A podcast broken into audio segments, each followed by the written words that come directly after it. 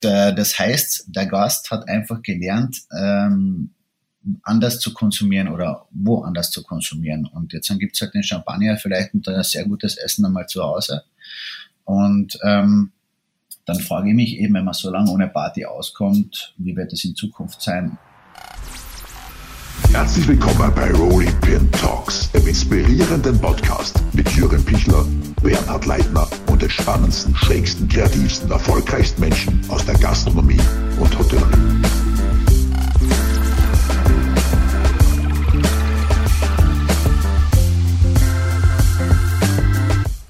Ja, herzlich willkommen zu einer neuen Folge der Rolling Pin Podcasts. Unser heutiger Gast kann man wohl ohne zu übertreiben, nicht nur als Österreich, sondern geradezu als einer der internationalen Bar-Koryphäen bezeichnet.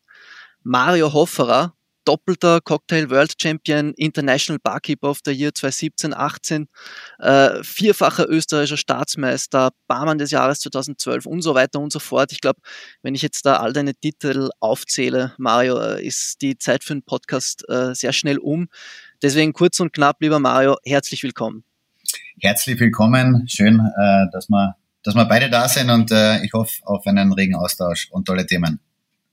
Das hoffe ich auch. Ich bin mir sicher, dass wir da einiges äh, zu bequatschen haben. Äh, es ist ja auch für die Barbranche eine extrem ereignisreiche Zeit, äh, eine auffühlende Zeit, äh, nehme ich an. Wir haben ja jetzt in den letzten Tagen gelernt, wage ich zu sagen, äh, von der Corona-Pandemie äh, nicht nur in Vergangenheitsform zu sprechen. Wir wissen es, es ist äh, leider noch nicht alles ausgestanden offenbar, aber kannst du uns vielleicht ein wenig erzählen, äh, wie du für dich persönlich rückblickend ähm, die Anfangszeit von der Corona-Pandemie auch in beruflicher Perspektive erlebt hast? Ja, natürlich, das war für uns alle ein, ein absoluter Schock äh, für die ganze Branche ich, viele, die mich kennen, die wissen, ich bin eigentlich fest verankert in der Eventbranche und die hat sie ja mhm. wirklich noch einmal zusätzlich, glaube ich, getroffen, weil mhm. bis sich diese Eventbranche wieder erholt, wird es noch sehr lang dauern. Zum einen, äh, weil einfach wenig erlaubt ist äh, und das äh, Produzieren von solchen Events im Moment keinen Spaß macht. Zum anderen große Firmen nehmen das vielleicht eventuell auch als Vorwand, Geld zu sparen, die sich leisten könnten und machen könnten. Die sagen, naja, aufgrund Corona, Corona wird heuer nichts mehr und nächstes Jahr nichts mehr ähm, stattfinden, in, was uns bezieht. Und ja, und jetzt müssen wir halt schauen, dass wir uns generell neu aufstellen, wir, dass wir uns neu erfinden und ähm, viele Unternehmen haben ja schon umstrukturiert und das war eigentlich bei mir genau das Gleiche am Anfang, der, wo der erste Lockdown äh, gekommen ist, war bei mir mal Schockstarre. Also ich bin wirklich in ein ganz tiefes Loch äh, einen Monat lang gefallen, weil es sind einmal Bookings von eineinhalb Jahren weg gewesen. Da waren massive Dinger dabei. Und äh, irgendwann einmal nach, nach drei, vier Wochen habe ich mit dem Team beschlossen, wir müssen uns aufrichten und wir müssen uns, äh, ja, so wie ich schon erwähnt habe, neu kreieren und neu erfahren und äh, bin dann relativ spät eben auf diesen Bottled Drinks Zug auch raufgesprungen. Ich wollte es vor zwölf mhm. Jahren machen für die Emirates und für einige Airlines. Und mein, mein Mentor und, und Trainer hat damals gesagt, wenn ich das mache, dann wird er das Team verlassen, weil wir nehmen den Bartender den Job weg. Ja, und er ist ein sehr alteingesessener Bartender, so richtig der klassische Barmann, wie man es in, ja kennt. Ja, und äh, natürlich habe ich dann gesagt, äh, bevor ich da ihm mit diesem Projekt vor den Kopf stoße, lasse ich das sein. Und auch seine Ansicht jetzt mit Corona hat sich da geändert. Ja, das glaube ich. Das glaube ich. Dann, dass ich das kurz fertig äh, ausführe, mhm. wir vier Wochen im Labor gestanden und dann die ersten zwei Drinks einmal fertig entwickelt wo man anhand nur von Brix-Werten und Alkoholwerten äh, Drinks stabil und haltbar gemacht hat. Und äh, mhm. ja, ein ganz interessantes Projekt. Und dieses Projekt, muss ich ganz ehrlich sagen, explodiert jetzt und ich sehe auch äh, meine und unsere Zukunft ganz stark mit, diesen, mit dieser Idee und mit diesem Projekt verankert. Mhm. Wir werden ja dann äh, später nochmal genauer auf dieses Projekt zu sprechen kommen, auch weil es ja ein Projekt ist, das sozusagen sinnbildlich äh, illustriert, wohin die Reise in der Barbranche auch gehen kann, also mit Betonung auf auch, nicht nur, aber auch. Ähm, bevor wir aber darauf zu sprechen kommen, ähm, denke ich, wäre es auch ganz wichtig, ein wenig zu erklären, was deine ganzen Tätigkeitsbereiche sind. Du bist ja äh, mittlerweile mehr als ähm, das, was man jetzt einen einfachen Barkeeper äh, nennen würde. Du hast ein Headquarter äh, in Krumpendorf äh, am Wörthersee. Äh, ich weiß gar nicht mehr, wer mir das gesagt hat, aber irgendwer hat mal gesagt, inoffiziell bist du eigentlich der Bürgermeister dort. Ähm, dort laufen alle Geschäftsfäden zusammen, Eventplanung, Cocktail, Tüftelei. Äh, aber erzähl uns doch einmal ein bisschen, was passiert dort alles, was ist dort? Wie groß ist es dort? Wie viele Mitarbeiter hast du? Erzähl uns das doch ein wenig. Also das Headquarter in Grumpendorf ähm, hat sich vor vielen, vielen Jahren kreiert, äh, als ich gesagt habe, okay, wir nehmen eine Größe an im Catering-Bereich, wo wir einfach nicht mehr mit diesen damaligen Mitteln weiterarbeiten können. Damals hat sich die Spreu vom Weizen auch ein bisschen getrennt. Das war, ich glaube, vor 15 Jahren, wo auf einmal also nichts jetzt gegen Bartender äh, oder, oder Mixologen oder wie auch immer sich heutzutage jemand nennt, aber damals war einfach so, dass viele Bartender, die jetzt einen keinen Job in einer Bar gehabt haben, haben auf einmal eine Catering-Firma eröffnet. Ja. Und äh, das hat den Markt, ich will nicht sagen zerstört, aber den Qualitätsmarkt hat es sicher, hat es, hat es sicher angegriffen mit den Preisen einfach.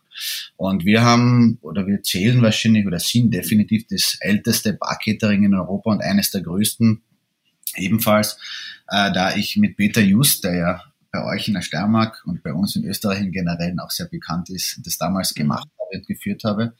Und äh, das waren die Anfangszeiten des Showbartendings. Und generell, wo der Bartender einfach groß worden ist. Und äh, ja, jetzt haben wir natürlich eine Struktur und ein bisschen eine Größe gehabt, wo man das Ganze auch erhalten muss. Und da konnten wir nicht mehr mit dem Preisdumping mit. Äh, was eben, wenn jemand, ja, das haben wir immer gesagt, Rucksackcatering.com, da ist ein Rucksack, zwei Schneidbretteln drin und dann ein Shaker und dann brauchst du natürlich auch nicht so viel verlangen, aber wir kommen mit einem Kaffee und Pommes und was weiß ich und haben das vorgekocht und äh, was weiß ich, Pipapo. Dann kostet es natürlich ein bisschen was mehr und äh, da haben wir uns dann oder ich mich definitiv äh, irgendwo trennen müssen von äh, von den normalen Bar-Caterings habe gesagt, okay, wir müssen das High-Class ansetzen. Und dazu hat ein großes Gebäude natürlich dazu gehört, wo man den ganzen eine Hülle gibt. Und damit die ganze Geschichte der Marshall hat, äh, äh, haben wir natürlich dann am ganzen Auftritt ein bisschen noch feilen müssen, dass man auch wirklich nochmal die Top-Kunden behält. Und ja, dann hat sich das Headquarter kreiert. Das ist äh, ein Gebäude mit einer Grundfläche von 2000 Quadratmeter und ich würde sagen, das ist das wahrscheinlich modernste Cocktaillabor Europas, auch hier verankert mit den ganzen Labortechniken, die ich in Asien und Amerika kennengelernt habe. Und äh, ja, ganz eine tolle Geschichte. Es ist sehr edel eingerichtet, äh, weil ich auch vom Grund her gesagt habe, wir bleiben jetzt da und wenn man das auf viele Jahre äh, macht, dann gehört es einfach einmal gescheit gemacht, als wenn man da jedes Jahr ein bisschen rumtüftelt und die Sache ist aufgegangen. Also wir machen Haus-Events ähm, wo schon sehr viele Stars und Sternchen in der Vergangenheit ein- und ausgegangen sind, auch äh, ähm, normale Locals aus Krumpendorf, die jetzt noch zum 70. Geburtstag ein Barcandle-Essen machen. Also wir decken da relativ viel ab und äh, macht super Spaß, hier zu Hause zu sein. Und wir kommen ja noch auf das Projekt, aber wir werden auch in Zukunft eine eigene Füllstation äh, hier in Krumpendorf haben für unsere Cocktails. Und an diesem Projekt schrauben wir gerade jetzt rum. Genau, also da ist ja einiges ähm, im Laufen. Äh, das Headquarter erfährt ja jetzt auch, wir kommen dann später darauf zu sprechen, ähm, auch eine kleine oder eher große Umbauphase, aber begonnen, ähm, damit wir das alle äh, noch ein wenig ähm, äh, von Grund auf verstehen, begonnen hat das tatsächlich sozusagen als Zentrale deines ähm, Catering-Unternehmens, wenn man so will. Genau, also ich, ich führe ein Catering-Unternehmen jetzt seit, äh, seit 23 Jahren und äh, das funktioniert relativ gut und das ist unsere Basis und hier von äh, Krumpenhof aus servieren wir eigentlich nicht nur den nationalen Markt, sondern es werden auch präpariert für zum Beispiel jetzt für Spanien, wenn genauso die äh, Premixes und die Grundstoffe hier hergestellt und dann nach Spanien geschifft. Genau, weil es ist ja gleichzeitig eben auch, wie du es vorhin angesprochen hast, ein Labor. Also da wird auch wirklich, ähm, da wird nicht nur äh, geplant und ähm, schnell, schnell äh, Mise en place gemacht, da wird ja auch äh, wirklich getüftelt bei dir. Ähm, da wird gedüftelt, äh, ist auch ganz wichtig. Also ich habe schon vorher erwähnt, sehr viel, was ich mir aus der Küche äh, abschauen durfte und ich die Möglichkeiten gehabt, wie zum Beispiel jemand, der mich sehr schwer beeindruckt hat, ist äh, Grant Ahatz in Chicago mit Mika Melton und äh, den Avery. Ich glaube, das sagt sehr vielen was, eines der weltbesten Restaurants, Lieblingsrestaurant von Barack Obama. Und ähm, äh, also Alinea und Avery und im Avery habe ich hinter die Kulissen schauen dürfen und da habe ich, mal, da habe ich wirklich sehr viel über Produkte gelernt und über, über Labormaschinen, wie man die ein bisschen ummünzen kann in, in das Daily Business, aber auch in, in eine Rüstungsküche. Also da haben wir wirklich noch vorbereitet für größere Events, weil bei uns war die Skalierbarkeit von solchen Vorgängen immer eine ganz große, ein ganz großes Thema. Es hilft mir nichts, wenn ich in Schönheit stirb und sechs verschiedene Bitters hinter der Bar habe, die alle hausgemacht sind und 20 verschiedene Eiswürfelsorten. Wenn aber weiß ich nicht, 200 bis 2000 Leute von mir stehen, muss das auch irgendwo machbar sein.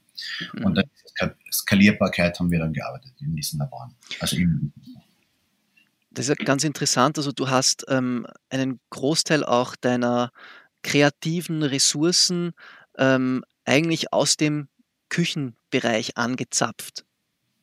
Absolut. Äh, ich, hab, ich bin selbst gelernter Koch Mhm. Und äh, für mich war das damals einfach zu wenig, immer noch hinter den Kulissen äh, die ganze Geschichte zu machen. Habe auch im Team Österreich gekocht und äh, war da eigentlich sehr erfolgreich. Habe das aber ganz relativ früh schon wieder ähm, an den Nagel gehängt und gesagt, dieses Mixen und dieses flüssige Kochen oder Mixen ist die flüssigste Art zu kochen, äh, mhm. mir eigentlich noch äh, viel mehr. Und ja, ich wollte dann in Top-Betrieben und Unternehmen arbeiten, habe dort in diesen jungen Jahren oder in diesem, ja, in diesem Alter keinen Job bekommen und deswegen haben wir uns selbstständig gemacht. Aber man muss sagen, die Bartender, so wie sie heute ähm, verwirklicht werden oder sich selbst äh, inszenieren, äh, ist auch wunderschön und das sehe ich ebenfalls den Ursprung im Koch oder beim Koch, weil früher war der Koch einfach nur so im, im Sinnbild eine dreckige Kochjacke und er stinkt und ist in irgendeiner Ecke. Heutzutage haben sie Fernsehshows, eigene Gewürze, haben wunderschöne Teller, die die oft gleich viel kosten wie das, wie das was drauf. Das Gericht. Und, und, das ist auch cool, das soll leben und dafür lebe ich auch. Und äh, das hat angefangen, ich jetzt einmal vor 20 Jahren, dass der Koch wirklich so einen argen Stellenwert bekommen hat. Mhm. Und äh, der, ein Ballbook ist ja nur ein Vorreiter. Schau mal, was da alles noch nachgekommen ist. Das ja, ist klar. Wahnsinn, ja. Ja, ja, ja, ja. Und Bartender ist nichts anderes. Ich habe vor, vor acht Jahren dann eine eigene Fernsehsendung in Italien unten gemacht. Das war auf dem Thema so wie der Dieter Bohl mit dem Superstar-Talent. Äh, äh, und da haben wir 5000 Bewerber gehabt. Jetzt haben zwei Staffeln gegeben, Samstagabend, Hauptabendprogramme ist ausgestrahlt worden. Und ja. da haben wir gedacht, okay, ähm, die ganze Szene irgendwo verändert sich und rundum weltweit auf einmal kreieren sich wunderschöne Bars. Es wird viel Liebe zum Detail äh, und Innovation präsentiert und man nimmt sich natürlich dann auch Arbeitstechniken oder auch Ingredienzien, Gewürze etc. Äh, aus der Küche an und das ist halt toll und somit glaube ich hat es den Ursprung noch irgendwo im Koch. Mhm der, der Bartender wird auf einmal, viele sagen, zum Mixologen oder zum weiß ich nicht was. Äh, egal wie man ihn jetzt betitelt, äh, am Ende muss schmecken, aber ich finde es ganz toll, wie sich's kreiert. Ja, ja es, es herrscht ja tatsächlich ein reger Austausch. Ähm, ich kann mich auch erinnern, vor ein paar Wochen habe ich mit Charles Schumann gesprochen und er hat mir auch gesagt, ganz oft hat er ähm, hinter der Bar gelernte Köche angestellt äh, und da hat er mir gesagt, ähm, das waren die, von denen er immer am meisten lernen konnte und bis heute kann. Also das schließt, da schließt sich ja ein wenig der Kreis mit dem, was du jetzt ge gesagt hast. Ja, absolut. Also ich bin schwer begeistert von Köchen, auch äh, wenn viele der Köche ganz eigene Typen sind. Das ist so wie im Sport, Männer sind auch immer ganz eigene. Typen. Ich glaube, Barkeeper sind, äh, sind, haben sicher auch oft ein eigenes Profil, oder? Absolut, vielleicht passt auch. vielleicht passen die Berufe deswegen so gut zusammen. Ich gleich die jetzigen Bartender oft als, als ein bisschen Internet-Bartender, aber jetzt nicht abwertend gemeint, sondern ähm, einfach durch diese ganzen Plattformen, Instagram, Facebook und Co., äh, schwappen Trends und Must-Haves der Szene innerhalb von Sekunden around the world. Und jeder kann mhm. es in einer Sekunde abrufen, was der jetzt in Singapur macht. Und man ist so gut vernetzt durch Weltmeisterschaften, durch, durch große Wettbewerbe, durch große Messen und Co., wo man sich, wo man sich äh, kennenlernt. Und ähm, somit ist der Austausch viel schneller, die Szene viel schneller als früher, wo man äh, viele Reisen hat machen müssen, um was zu sehen. Also mhm. Diese, diese ganze Internetentwicklung da natürlich auch maßgeblich beteiligt. Und äh, ja, was stelle ich hinter der Bahn? Mir ist es am, am wichtigsten, wenn beim Vorstandsgespräch, dass wenn ich sie anschaue, das sind gerade ehrliche Kerle, können, können grüßen, können Bitte und Danke sehen, sagen, kommen aus einem äh, aus einer guten Erziehung oder haben eine gute Erziehung genossen und alles andere bringen ihnen dann eigentlich auch dann irgendwo selbst bei. Also das ist eher mein Auswahlkriterium. Mhm. Mhm. Du hast es ähm, früher schon einmal erwähnt in einem früheren Gespräch, äh, aber lass uns jetzt vielleicht noch mal ein wenig auf dieses Corona äh, zurückkommen. Ähm, so gut wie keine Branche äh, wurde von der Pandemie äh, und den Lockdowns so ins Mark getroffen äh, wie die Barszene und die Nacht, äh, Nachtgastronomie. Du hast mir bei diesem Gespräch, das wir mal vor ein paar Wochen geführt haben, ähm, auch einmal gesagt, dass du dich fragst, ob und in welchem Maße die Nachtgastronomie, also diese physische Nachtgastronomie, ähm, wo auch der Barkeeper oft eine, eine, oft eine protagonistische Rolle, manchmal ein bisschen eine Neben, äh, Nebenrolle spielt, ähm, ob die sich überhaupt so in dem Ausmaß erholt, wie es war. Ja, um das Ganze einmal wirklich von der Basis her aufzurollen, das Thema Corona war für mich drei Wochen lang einfach wirklich da. Nach diesen drei, vier Wochen habe ich gelernt, äh, dass es für mich abgeschlossen ist. Natürlich ist es sehr präsent in den Medien und äh, kaum zu umgehen, da du überall der Maske brauchst und Vorschriften hast. Mhm. Aber nichtsdestotrotz ähm, habe ich mich sofort probiert anzupassen und wir für uns im Unternehmen haben entschlossen, das Wort Corona kommt nicht mehr vor, weder gegenüber den Kunden noch untereinander. Also, dass wir das Mindset komplett anders sofort aufbauen und damit Leben anfangen. Das heißt, dieses, diese ganze oft einmal Suderei, sage ich mal, aber ich möchte sehr vorsichtig mit dem Wort sein, weil viele trifft es wirklich sehr, sehr hart. Ja? Mm, mm. Äh, aber mit, gegen diese Einstellung möchte ich lieber mit Kreativität ankommen und ich habe keine Ahnung, irgend, man kann in jeder Stadt irgendwas Kreatives machen. Und wenn ich halt in Wien mitten in einer Stadt bin, probiere einen Heißluftballon zu kriegen oder einen großen Zeppelin und machst die größte Bar Pop-up, einfach mal nur um Aussehen zu erregen, dass ich die Bar dann vielleicht wieder anheiz. Oder ich habe die Möglichkeit, die Genehmigung äh, von meiner Bar etwas genauer anzuschauen und biete vielleicht äh, ja ein, ein Tageskonzept dort an, äh, ja dass man halt Daydrinking macht und dazu gibt's was zum Essen in einem Gastgarten draußen mit ist wurscht, Barbecue, Sushi, whatever. Mhm. Und ähm, dahingehend, glaube ich, sollte man sich neu erfinden, bevor man zu lange in der Ecke sitzt und, und zuschaut. Und äh, das ist eine ganz, ganz wichtige Sache. Und jetzt, um, um auf das nächste Thema zurückzukommen, und auf diese ganzen Fachkräftemangel. Ähm, ich kann ihn relativ schwer bewerten. Wir haben äh, heuer, ich glaube, fast 150 Bewerbungen gehabt allein für den Beach Club. Wir sind wirklich satt gewesen mit Personal. Äh, und das hat uns Gott, Gott sei Dank jetzt nicht so arg getroffen. Aber nichtsdestotrotz ist es ja eine schleichende Krankheit in der Gastronomie gewesen über viele, viele Jahre. Der Corona ist jetzt nur mehr der K.O. durchstoßen, meiner Meinung nach. Also das hätten wir ja schon viele Jahre beobachten können, dass von der Politik her immer die Gastronomie schuld war, ob es beim Rauchen mhm. war, was bei sonst ist. Also als Gastronom ist es wirklich so, mit einem Fuß stehst du im Grab und mit anderen äh, stehst du im Gefängnis. Äh, und äh, da hat man schon viel zu viele Jahre drauf hingeschlagen und das Ganze schlecht gemacht. Äh, und das ist das Resultat, dass man jetzt nach so einer Corona-Situation sieht, äh, wie angreifbar diese Branche eigentlich erst ist und mhm. man einfach nicht äh, retten will anscheinend.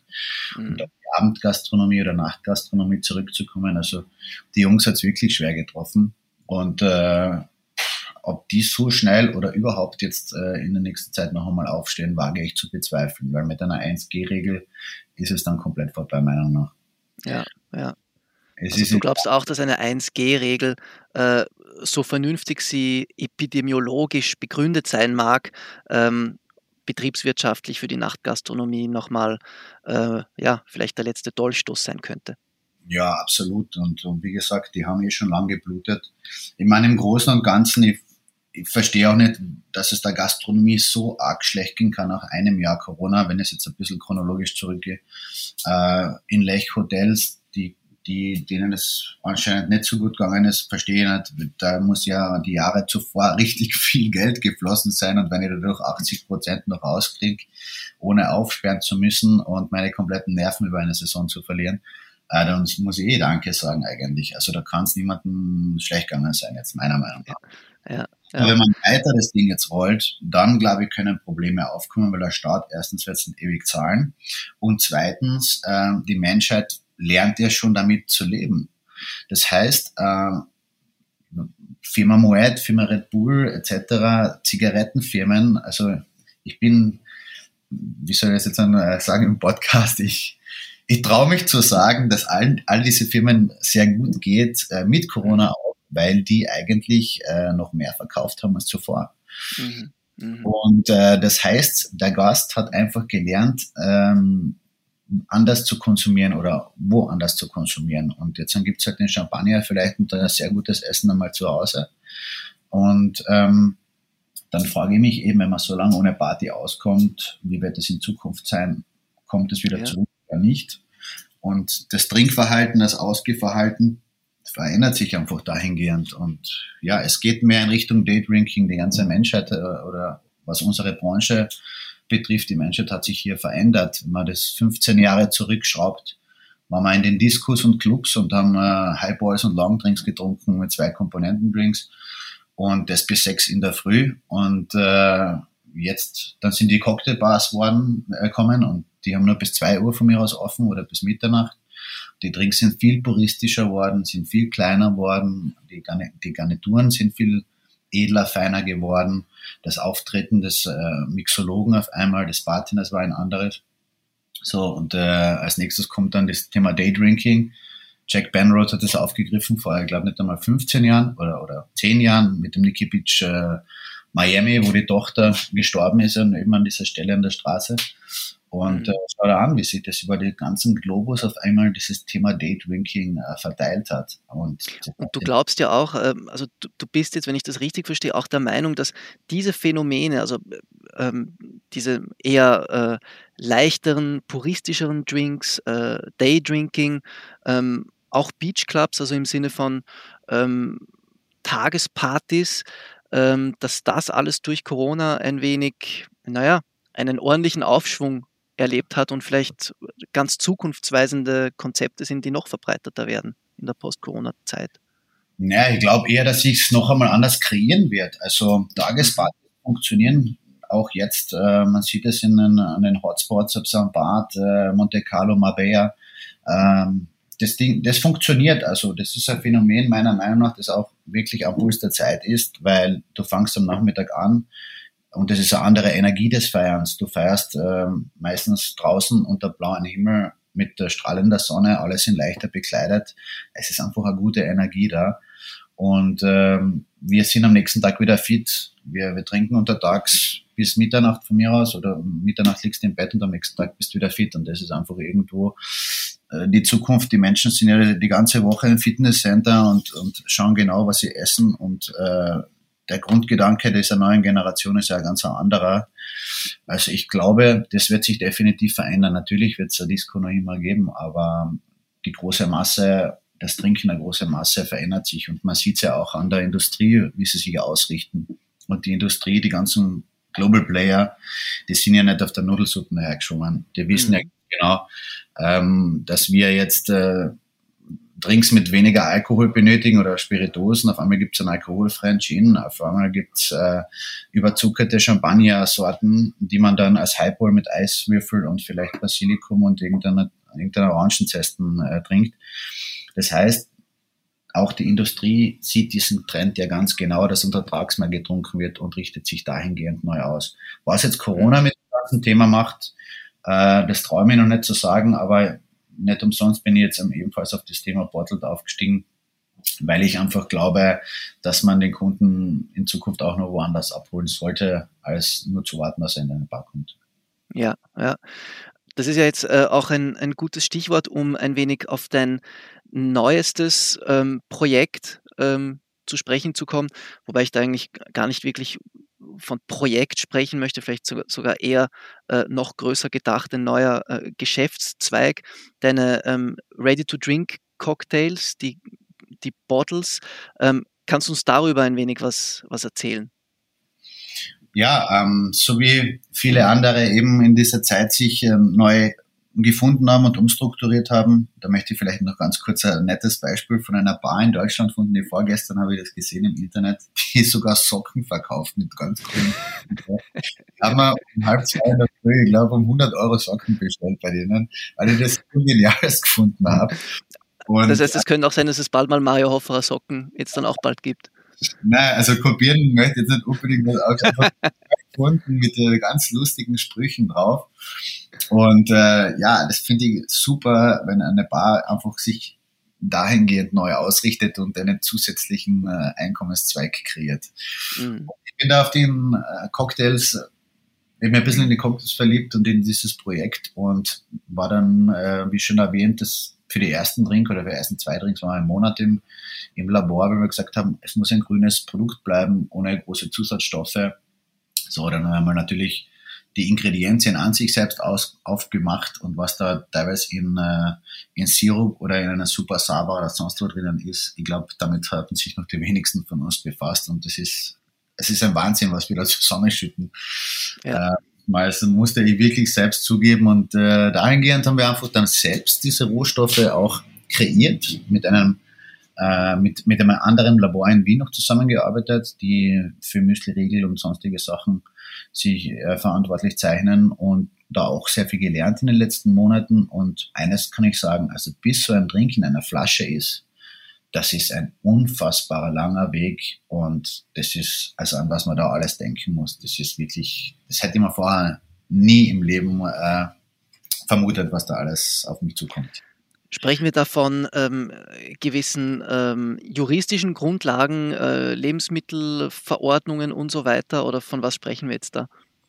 Na, für die ganzen äh, Verordnungen und, und juristischen Grundlagen, so wie du das äh, schön gesagt hast, habe ich einen, jemanden, also einen Consulter dabei, mhm. der ähm, der Chefconsulter von Bargo war, der auch die Bargo Erdbeere rausgebracht hat und der mir auch wirklich da sehr viel unter die Arme gegriffen hat, äh, dass man weiß, okay, welches Produkt wird wie genossen, mit welchen Hintergrundgedanken und wo und warum und wieso. Er redet eher davon, von den technischen Fragen, bis man diesen Cocktail in der Flasche hat. Also wir haben einen, einen eckigen Flancon äh, und angefangen der Druck, wo geht der hin? Äh, geht der auf die Ecken? Wie viel Druck haltet die Flasche aus? Ähm, die Kappe. Ah, ja. Die, die Kappe, Liga. Ja, ja. Bis zu einem gewissen Grad, der Verschluss muss sich abheben, äh, aber da geht es um, um Mikromillimeter. Also mhm. das ist fassbar, was man da alles denken muss. Und dann natürlich die logischen Sachen mit Haltbarkeit äh, und, und äh, was entwickelt sich nach welcher Sonneneinstrahlung und wie und wo. Also das ist ein Wahnsinn, das ist unfassbar. Ja. Und ähm, hat auch sehr viel Geld schon verschlungen, muss ich sagen, aber es ist einfach ein Liebhaberprojekt auch geworden, in das ich in die Zukunft äh, sehr viel äh, setze. Ja. Genau, also und da geht es, damit wir das große Ganze im, im Blick äh, behalten, die Grundidee, vielleicht kannst du die Grundidee äh, dieses Projekts auch noch oder dieses neuen Geschäftszweiges noch ein bisschen erläutern. Also worum geht es da? Da geht es dir darum, vielleicht erklärst du es am besten selbst.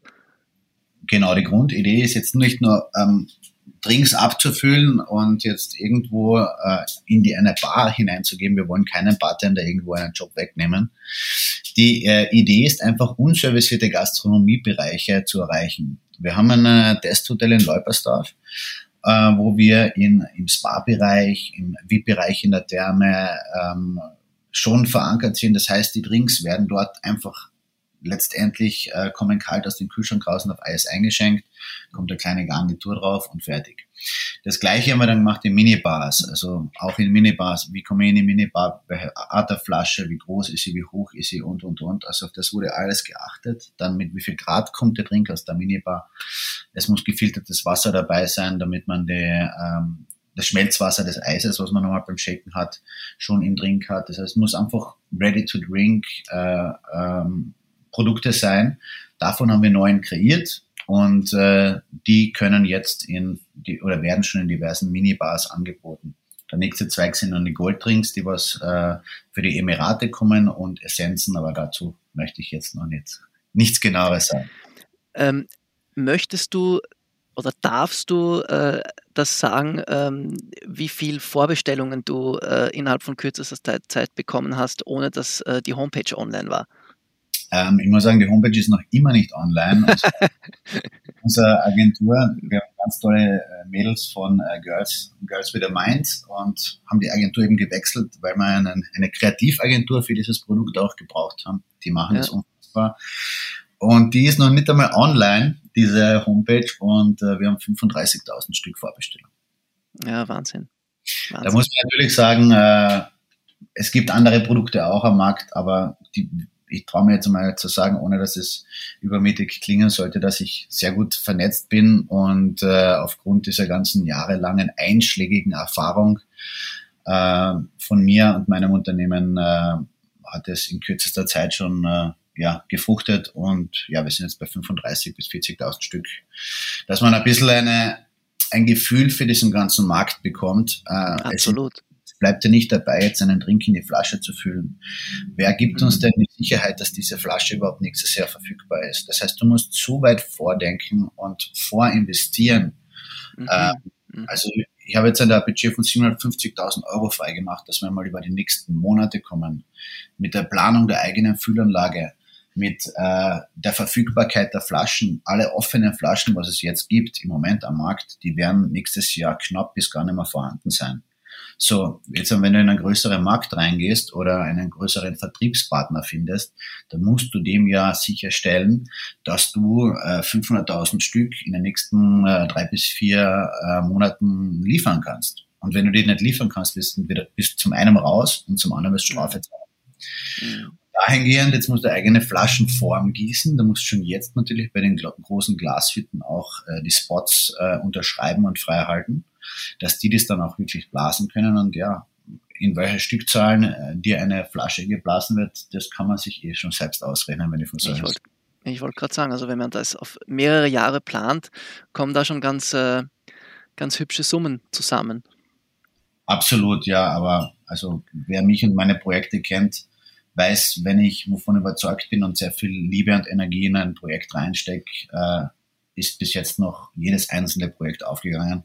Mhm. Und deswegen äh, mache ich gern mit dir in äh, eineinhalb Jahren wieder einen Podcast. ja.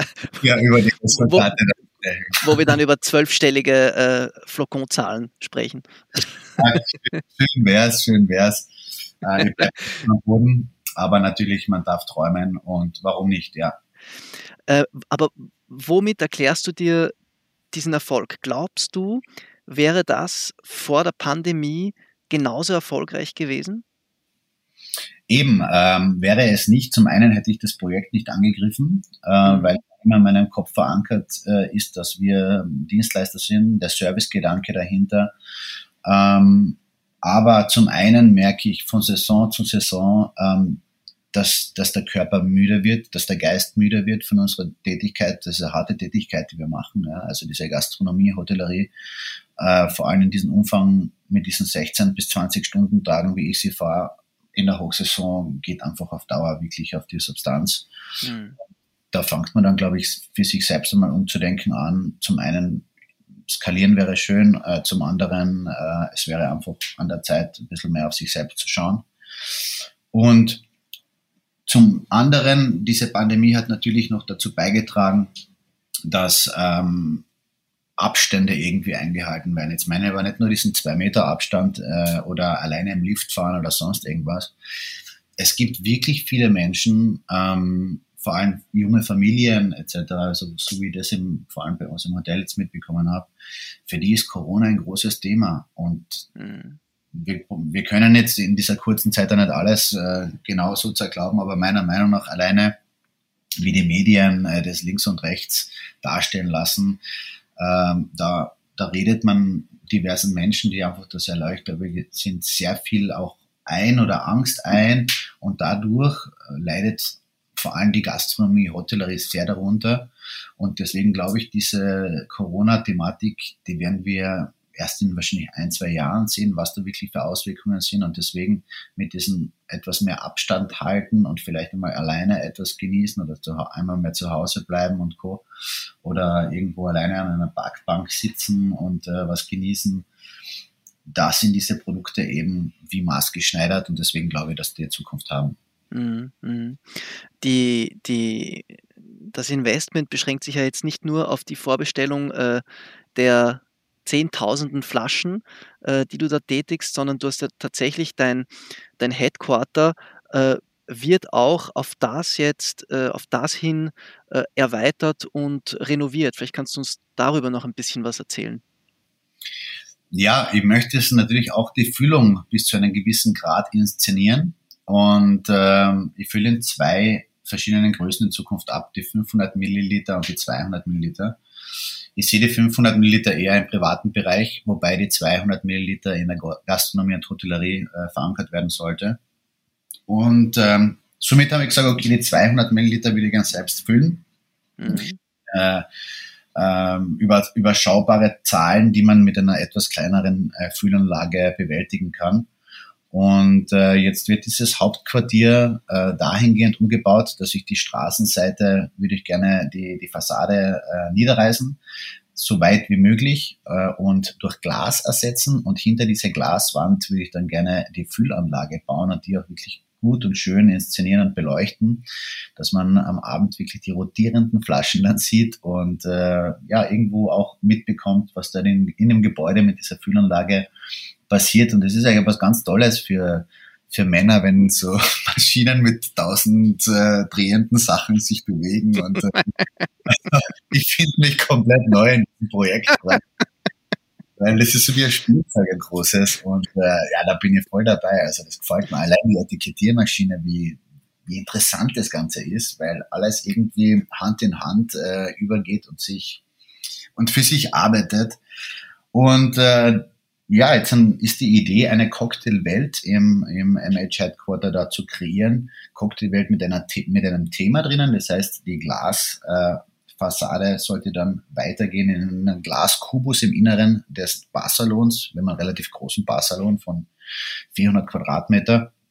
Und äh, das heißt, diese Abfüllanlage sollte in den Glaskubus eingeschlossen sein und dann könnte man noch immer Inhouse-Events für 70 bis 100 Personen machen und äh, eigentlich neben dieser Abfüllmaschine dann seine Firmenfeier oder was auch immer mhm. ähm, dann feiern. Diese Abfüllanlage, ähm, wie viel Flaschen werden da pro Stunden oder pro Tag, wie viel kann die da abfüllen? Ähm, die, du hast schon richtig gesagt, wie viel kann ich abfüllen? Also das ist natürlich immer die Nachfrage. Ein Cocktail mhm. sollte trotzdem jetzt nicht zehn Jahre in der Flaschen sein, außer es ist ein Bottled Drink, äh, Bottled Age Drink. Ähm, meiner Meinung nach am Anfang werden wir wahrscheinlich die Produktion noch ein bisschen zurückhalten, aber wir könnten die Stunde 2000 Drinks machen. Wahnsinn. Ja. Also Und da dreht es dann am großen Radl, wie man auf Österreichisch sagt. Ja, ich glaube, das große Radl werden wir gar nicht selbst da fühlen, weil auch für diese Summen ist die Anlage dann zu klein, so wie es in meinem Kopf. Also da brauchst du dann noch eine andere Anlage. Und äh, da sind wir schon ganz schwer im Verhandeln und am Finalisieren des Füllungsvertrags mit einem ganz großen bekannten Füller in Österreich. Mhm. Also das heißt, die 200 Milliliter, das ist eigentlich wirklich mehr oder weniger der Showroom, auch wenn du tausende Flaschen pro Tag theoretisch ähm, produzieren lassen kannst. Äh, aber wenn es wirklich um große internationale Summen geht, ist auch diese Anlage zu klein, um ehrlich zu sein. Ja, das heißt, ähm, ich wollte dich jetzt fragen nach Zukunftsplänen. Ähm, aber eins kann ich jetzt, äh, nachdem ich dir zugehört habe, auch schon mal sagen, idealerweise wird in Zukunft deine Abfüllanlage zu klein. Ja, also wir gehen auch von Grund auf jetzt schon von einer zweiten Abfüllanlage aus, ähm, die exklusiv nur die 500 Milliliter macht. Und man muss sich vorstellen, dass man ein bisschen ein Gefühl kriegt dafür. Allein die Rohstoffe, die ersten Füllungen, die wir gemacht haben, waren nur Schmelzwasser 536 Liter, die beigefügt worden sind. Ein Drink hat aber bei uns in den Rezepturen zwischen 2 oder 4 oder 5 Cl Schmalzwasser gehabt. Das heißt, die kleinen Füllungen, die wir jetzt mit der Hand gemacht haben, mit äh, zwei Hand, Hand zu bedienenden Maschinen, äh, nur den Mitarbeiter, der hat zu mir gesagt, der Mitarbeiter ist kommen entsetzt ins Büro und sagt, Mario, wir haben jetzt einen vier Stunden nur Wasser getragen. wir müssen echt in unser System äh, arbeiten. Also, und dann war ein Drink, war mal mit Crodino. Kann mich erinnern, wie viel Crodino, wie viel Leergebinde, also nur diese Masse an Ingredienzien, du musst es ja irgendwo hinstellen, dass du das einmal füllen kannst. Dann die leeren Gläser und dann die vollen Paletten und, und, und. Das heißt, es ist gar nicht machbar mit dieser, in, in diesem Headquarter, auch wenn wir da 2000 Quadratmeter Gesamtfläche haben, ist es ja gar nicht machbar, wenn du das Catering auch noch zu Hause ist, alles in einem zu machen. Mhm. Deshalb, die großen Nummern müssen schon von woanders herkommen. Mhm. Ja, spannend. Ähm, es ist jetzt zwar noch äh, ein bisschen ein anderes Thema, aber hat schon auch ein wenig mit dem Ganzen zu tun.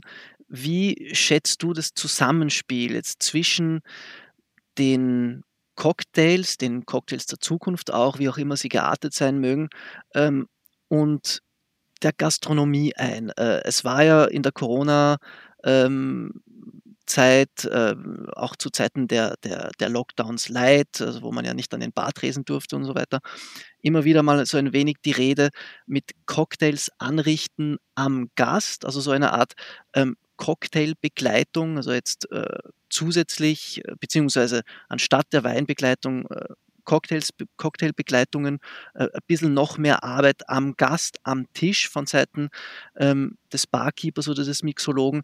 Äh, ist das wieder verschwunden äh, vom Diskurs oder könnte auch das was sein, was ähm, dann nach der Pandemie weiter Bestand hat? Prinzipiell ähm, von, den, ähm, von, von dem Layout oder von der DNA der Bars, also diese guten, tollen und schönen Bars mit den, mit den äh, Supergehirnen dahinter, in, ob es jetzt in, in Zentraleuropa oder generell in Europa oder weltweit gesehen ist, die werden bestehen bleiben und die werden auch weiterhin ähm, definitiv performen. Um die kleineren mache ich mir da mehr Angst. Und die großen, die haben ja, die sind ja schon für irgendwas bekannt. Der eine äh, arbeitet viel am Gast, der andere ist halt äh, durch Innovation und durch ganz arge Crazy Drinks wieder immer wieder im Mittelpunkt. Ich für mich persönlich, ich finde es wunderschön am Gast zu arbeiten. Und wenn es nur ein Gin Tonic Wagen ist mit ein bisschen an roter Pfeffer und ein paar Gewürze und ein paar ähm, Zitrusfrüchten oder sonst irgendwas drauf und das, du kannst aus 20 Gins und äh, 20 Tonics äh, auswählen, das ist ja einfach schon lustig, wenn der mit dem Wagen zu dir am Tisch kommt. Absolut. Dann ein Schritt weiter, äh, ob das jetzt an das Räuchern am Tisch ist, ob das ist, dass du den, deinen Gast in eine Aroma-Landscape reinsetzt, die einfach mit schweren, süßen Düften wirklich stehen bleibt, zwei, drei Minuten. Äh, es gibt schon sehr viel, was machbar ist und ich bin ein ganz großer Fan von äh, den Gast in den äh, Serviervorgang einzubinden. Also ich finde das ganz toll und äh, das hat definitiv nachhaltige äh, Zukunft für, für das jeweilige Lokal. Natürlich muss es irgendwo auch bezahlbar sein und das ist sehr äh, kostenintensiv von den Mitarbeitern her. Und du brauchst einfach wirklich Profis. Und deswegen habe ich gerade vorher gesagt, die, die Big Player der Szene, die werden sich definitiv vielleicht noch besser durchsetzen als vorher, weil die haben kein Personalproblem. Aber am Puls der Zeit bin ich deswegen auch mit den Bottle Drinks, weil wir äh, in unserer Szene absolutes äh, Personalproblem haben und vor allem wirklich gute Fachkräfte, die dauerhaft bei dir bleiben, äh, das ist definitiv ein Thema. Und mhm. ich glaube, dass man deswegen einen Mittelweg finden muss zwischen der Inszenierung und der Machbarkeit. Und äh, das ist ganz wichtig. Und dann auch, von dem ich überhaupt kein großer Fan bin, äh, ist dieses krampfhaft neue Trends entwickeln und das, das, das Rad neu erfinden müssen. Warum ist meine Mixologie so erfolgreich die letzten Jahre. Also ich bin total auf super hyper moderne Mixologie und äh, viel interessante Gerätschaften dahinter und neue Wege finden. Und mein Mentor ist eigentlich dieses, ich brauche das alles nicht, was der Mario hat und das ist alles ein Schwachsinn. Machen wir einen guten alten Rusty Nail und serviere den anständig mit der richtigen Temperatur und der richtigen äh, Prozent an Schmalzwasser. Mhm. So, das heißt, er sagt, mach einfach alle kochen mit Wasser, machen gescheiten Trink, der die Leute schmeckt und Herz auf mit Ei und Shishi. Ich bin dann auf der zu dem, zu der Konklusion gekommen, dass man 50 Prozent von beiden einmal runtergehen und dann trifft man sich in der Mitte und dann hat man gesagt, okay, alles, was wir oder viel, was wir bra machen, braucht man nicht, ist vielleicht auch nicht umsetzbar, ist zu teuer dann letztendlich, ist nur Liebhaberei. Aber das, was der, der Peter, also mein Mentor sagt, da könnte man schon auch ein bisschen einen modernen Touch hinzufügen und somit äh, aus, aus beiden, die Hälfte hat eigentlich ein ganz tolles Mittelding gegeben und das hat bei den Ingredienzien angefangen. Er hat zu mir gesagt, nehmen wir doch in, viele Ingredienzien äh, nicht mehr her, die die Leute eigentlich, oder nur ein kleiner Teil der Leute mag. Es mag nicht jeder die eine, eine harte Schärfe, es mag nicht jeder äh, lebende Ameisen geklebt in Schokolade auf sein Glaswand drauf oder sonstige Sachen. Also da gibt's ja so viel. Vorige Woche habe ich wieder mit einem von meinen jungen äh, Barkeeper in Laubersdorf gesprochen und er sagt, er möchte in Zukunft oder einen Drink probieren mit, äh, mit Blut von, von einem, äh, von einem Rind, mit mhm. Rinder. Sag ich, das kommt man nicht in die Bar, das kommt man auch nicht irgendwie zu einem, zu einem Wettbewerb. Ich verkoste das ja auch nicht einmal. Ja, ja. Warum musst du jetzt krampfhaft so weit weggehen, dass man so kranke Drinks schon kreiert, die zu weit weg sind von, von dem Geschmack der 90-prozentigen Menschheit? Mhm. Und ähm, da bin ich einfach, also das Ganze mit Larven mixen und was ich, das ich muss ich nicht unbedingt haben. Machen wir eine schöne Runde Drinks, äh, womit wir den Großteil der Menschheit abholen, die auch verkaufbar sind, was ganz wichtig ist. Und was dann jeder für sich in seinen vier Wänden macht, ist eh sein Ding. Aber also für mich bei Caterings oder in unseren Outlets sollte es einfach äh, relativ verständlich noch die Mixologie bleiben. Ja, ich glaube, das sind auch äh, sehr animierende äh, und erdende, würde ich sagen, Schlussworte. Vielen Dank, lieber Mario, für deine Zeit, die du dir genommen hast. Äh, wir haben doch äh, ein breites Themenspektrum äh, abgedeckt, würde ich sagen. Es hat super viel Spaß gemacht und Volempin, ganz tolle Plattform. Auch danke an euch, äh, was ihr so für die Branche leistet, auch immer wieder mit sehr viel ehrlichem Touch. Und ich habe gehört, in Graz könnte es ja eventuell im Herbst eine ganz tolle Sache für Bartender geben. Ja, ganz sicher sogar. Äh, so ist es, du hast recht. Also äh, wer dich und äh, natürlich einen Haufen anderer international bekannter und renommierter Barkeeper und Mixologen äh, und Cocktailtüftler inklusive der neuesten Trends und Techniker, Techniken und äh, alles, was das Barkeeperherz ja äh, höher schlagen äh, lässt, live erleben möchte, der möge sich doch äh, eines der noch äh, ganz wenigen Early Bird Tickets äh, für die Rolling Pin Convention äh, mit ihren Bar Days äh, checken. Äh, die findet statt vom 24. bis zum 25. Oktober in Graz. Und ja, Mario, du wirst die Bar Days dort federführend mitgestalten und dort ganz vieles zum Besten geben. Was alles verraten wir jetzt noch nicht, aber äh, du wirst dort auf jeden Fall äh, eine Spielwiese haben wie sonst selten. Ja, ganz wichtig, sowas in Österreich zu haben. Also auch ich habe dann äh, kurz davor noch den IWCC, diesen internationalen äh, Wintercocktailkongress. Es ist, es ist ganz wichtig, dass was passiert für die Szene, dass man sich mhm. austauscht, dass die Leute sich endlich wieder sehen. Der Mensch ist nicht dafür ja. geschaffen, eingesperrt zu sein. Er mag andere Menschen treffen, er mag die Energie spüren, er mag die, dieses große Gerede, diesen Lärm einer Bar oder eines Kaffeehauses äh, mit den Kaffeemaschinen dahinter. Wir brauchen das alles. Ja, es ist ein Menschenberuf. Und es ist schön, dass wir uns dann alle wieder auch an solchen Conventions sehen, austauschen und vor allem was dazulernen. Ja, und vielleicht das eine oder, oder andere Gläschen miteinander äh, trinken und auf die wiedergewonnene Freiheit dann anstoßen. Das könnte passieren. Könnte passieren, ist nicht ausgeschlossen. Mario, ich sage nochmal ganz, ganz herzlichen Dank und äh, bis spätestens auf der Rolling Pin Convention in Graz. Wir sehen uns bei Rolling Pin Ende Oktober. Danke noch einmal für die Plattform hier und äh, ja, wir sehen uns bald. Alles Gute, mein Lieber.